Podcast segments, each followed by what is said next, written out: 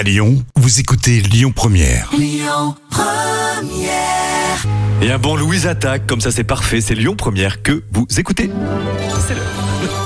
Les petits plats de Camille. Des tagliatelles au poivron et au Saint-Marcelin.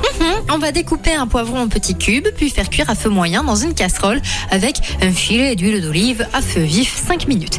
Puis à feu moyen en rajoutant un petit verre d'eau pendant 15 minutes. Vous découpez grossièrement les tomates pelées, vous les versez avec le jus dans la casserole, vous rajoutez les deux gousses d'ail hachées, un filet d'huile d'olive encore, un morceau de sucre et des herbes de Provence. On laisse mijoter environ une heure à feu moyen, on fait cuire les tagliatelles et pendant ce temps, vous allez découper le Saint-Marcelin Ah, voilà. en fines lamelles. Mais évidemment, il arrive. C'est c'est le Ringo Starr de la recette. Il arrive à la fin.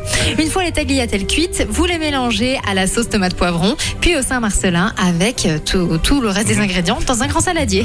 Vous mettez plusieurs Saint-Marcelin et vous rajoutez quelques petits ingrédients. Aussi.